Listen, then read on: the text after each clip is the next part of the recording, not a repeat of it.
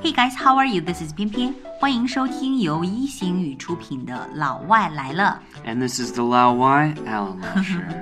Allen 老师，哎，Allen，你知道吗？最近有一个游戏特别特别的 hit，嗯，非常非常爆款的一个游戏，叫做 Travel Frog 这是我第一次听。 啊，真的吗 Yeah 嗯，啊，这个游戏的名字呢叫做 Travel Frog。 Travel Frog 哎，首先这个名字是不是有点错误呀？应该是 Traveling Frog，对吧啊、Uh, 都可以，都 but 可以吗 Hmm. Yeah, it'd be fine. 嗯，呃、t r a v e l Frog, Traveling Frog, Travel Frog sounds a little, uh, let's say quirky. 嗯，quirky 就是比较口语化，对不对 Yeah 有点 spoken，right？ Yeah, yeah, yeah, it's a little 所 bit. 以呢，现在很多媒体啊也很难解释 why exactly That's a good question. Yeah. What What is this game? 啊，这个 game 基本上呢，it is played like this，基本上这么玩儿的哈，就是一个 frog 呢，然后 sits in his stone hut。 Okay, he's down there. 坐在一个小石头小屋子里面呢，有的时候 sometimes he eats and reads，有的时候在这读书，然后有的时候呢在这里吃东西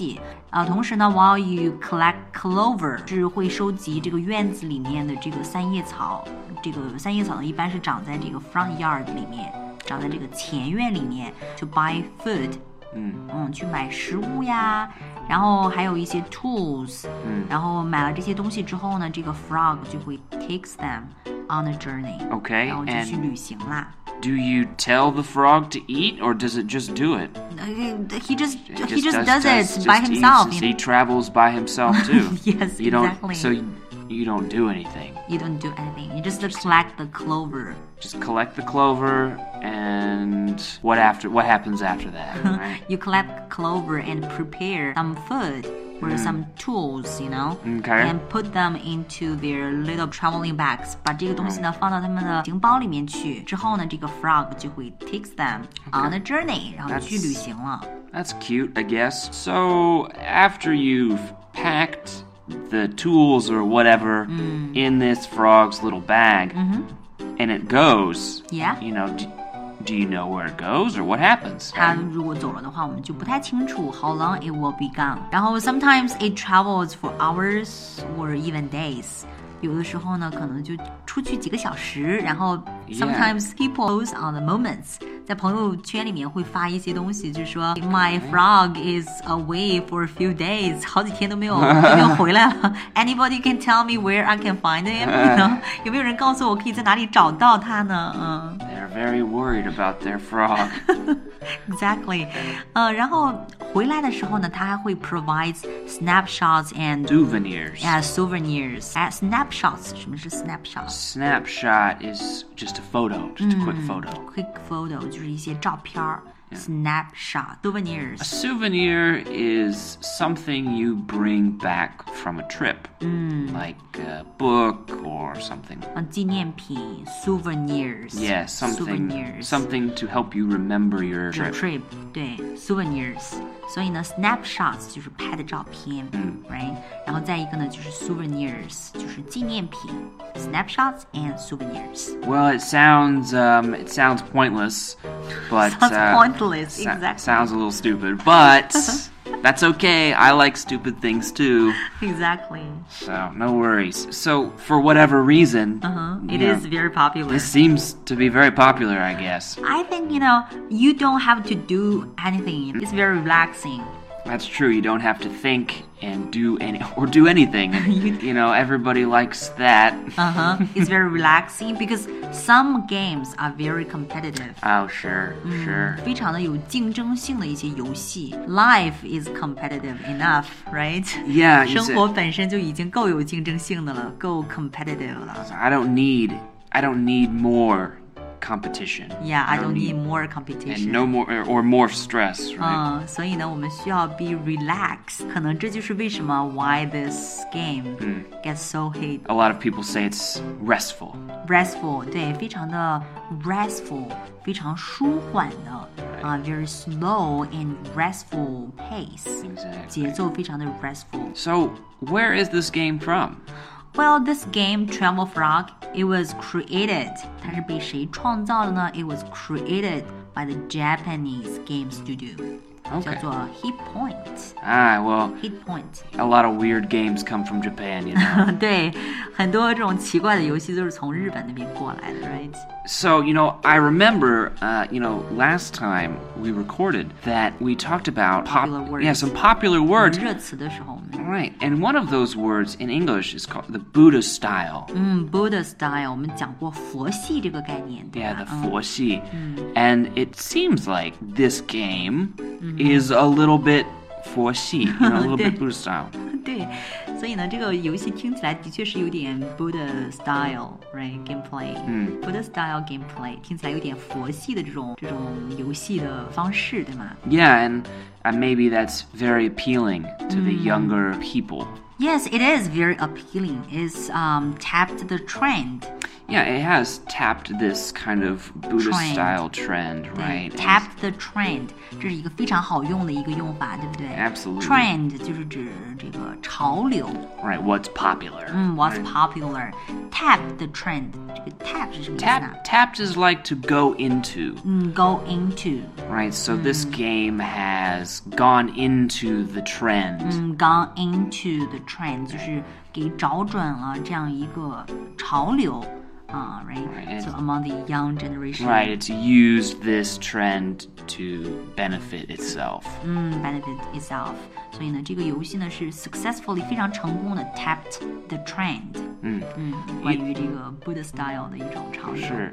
You know, and it almost seems like this frog is kind of like a child. 嗯哼，Yeah, exactly. Yeah. 把他们叫做挖儿 子 Uh, ，because it is like you know raising a kid. you know? sure, so it kind of has like a strong connection to child rearing. Right? 对，是有一种非常呃强的一种 child rearing，就是照顾孩子的 child raising，right？ Right, right, 这样的 right. 一种心理。It is true that many gamers，很多玩家，很多游戏的玩家呢，这个 gamers call their frogs their frog sons，right？把他们称作那个蛙儿子，像一嗯 Right. 个家长在养孩子一样，而且是一个 single mom，you know？ Yeah, to pack its lunch. 对，然后就是像一个单亲在养一个孩子一样，呃，但是呢，but 嗯 recently 啊、there is a report. So the creator of this game, he said that this is not a frog son，、这嗯不是一个蛙儿子，这是一个什么呢？Frog husband，是一个哦蛙老公。 Gosh, you know, I've always thought Japan was very weird. And, you know, 对，日本- now they're bringing the weird stuff into China. 对，日本就是的确是有一些特别奇怪的一些东西，right？ Yeah, because if I play the game, it's not my frog husband. you know, I don't think about that. It's your frog wife, you know. It's just a frog. It's a frog.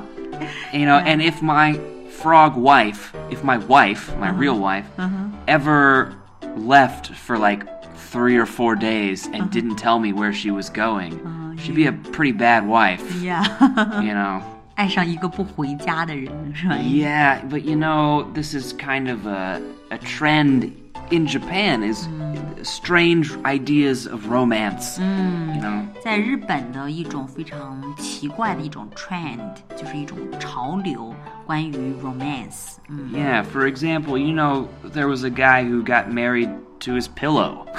You know? 有一个人就跟他的 pillow，就有一个日本人跟他跟他的枕头结婚了。Seriously? Seriously? Wow, And so I very don't special taste, you Is- know，品味很独特，是不是？ I, I think, you know, in America if you did that, you would be in a hospital. Like a mental hospital. Really？ You know 如果在美国这样做的话，就会有好心人把你送到医院去的。 yeah, yeah, like what's your problem? Anyway, Yeah. uh, what can you do? uh, it's, it's a maban, right? Yeah, you know, this game uh, reminds me of some kind of uh, popular philosophy I've, I've heard a lot about. You know, for example, right? Either your body or soul must be on the way. 哇哦，这个你也知道啊，就是身体或灵魂，其中有一个必须要在路上，要在旅行。 Yeah. Either your body or soul must be on the way. I don't understand it, but I do. I know it's popular. 哎 呀，不明白是什么意思，但是知道它很流行。这个蛙儿子就是这个样子的。The frog is just like The this. frog is either your body or soul. I guess. Yeah. Uh, another one I, I've heard a lot is um, you know, falling in love with someone who never comes home 爱上一个不回家的人 will end up with endless waiting. ，will end up with endless aid- waiting。然后到最后的结局呢，就是无止境的等。Actually, this is a line from a song. Oh, really? Yeah, a line from the lyrics. Okay. Yeah. So if you are in love with someone who never comes home, uh, that means you will end up with endless waiting. Uh, yep, that's very true. it seems it seems more like common sense and not really philosophy. Yeah, it's a, it's like common sense. 基本上来讲，这是属于常识，不是一个 philosophy，没什么哲学思想啊。Common sense, very but good. anyway, 嗯哼。 and there's actually one more that it reminds me of, and it's this: silence is the best way to say I love you. Yeah, you cannot talk to this frog. Yeah, you can't talk to it, so you have to say I love you with no words. But I always thought that was really stupid. 嗯哼，我们说这个 silence，嗯、表示爱你的最好的方式呢是保持沉默 silence。 Right. Maybe that happen only happens when you have a major crush on somebody, on like you know your Yeah. friend's wife, you know. Our yeah. 如果你爱上你好朋友的老婆的话，那么这句话应该是成立的。 Yeah, and I'd say in that case, the best thing to do would be don't love that person, right? You cannot control that. You absolutely can control who you love. You think so? I think so. All right. But for, you know, between family, the best way to say I love you is to say I love you. Right? That's right. You just say it. right? Mm, Just Mm. say it. Just say it, whatever. Who cares? Tell your frog I love you. Yeah, it's a. It's not a real frog, um, but if it makes you feel better, you can say I love you. yeah. All right. So this is about the travel frog. So Yes. basically, you've learned all the words you need if you want to explain this game to the foreigners. Right, and uh, I guarantee you will need to explain it because Mm. This is it's too- very strange. Yeah, very strange and very popular. Very strange and very Yeah, popular. Mm. it has become a hit in China. Big hit. So I hope you guys that you would comment to tell us that whether you are playing with this game or not. Yeah, we'd love to know. Mm. 留言告诉我们你们是不是在玩这个 Travel Frog 这个特别 hit 的一个游戏。All right, so、uh, that's pretty much for today. Yeah, that's all for today. Uh, hope you enjoyed that, and uh, we look forward to next time. Yes, this is Pian Pian. And this is Alan. See ya. Take care.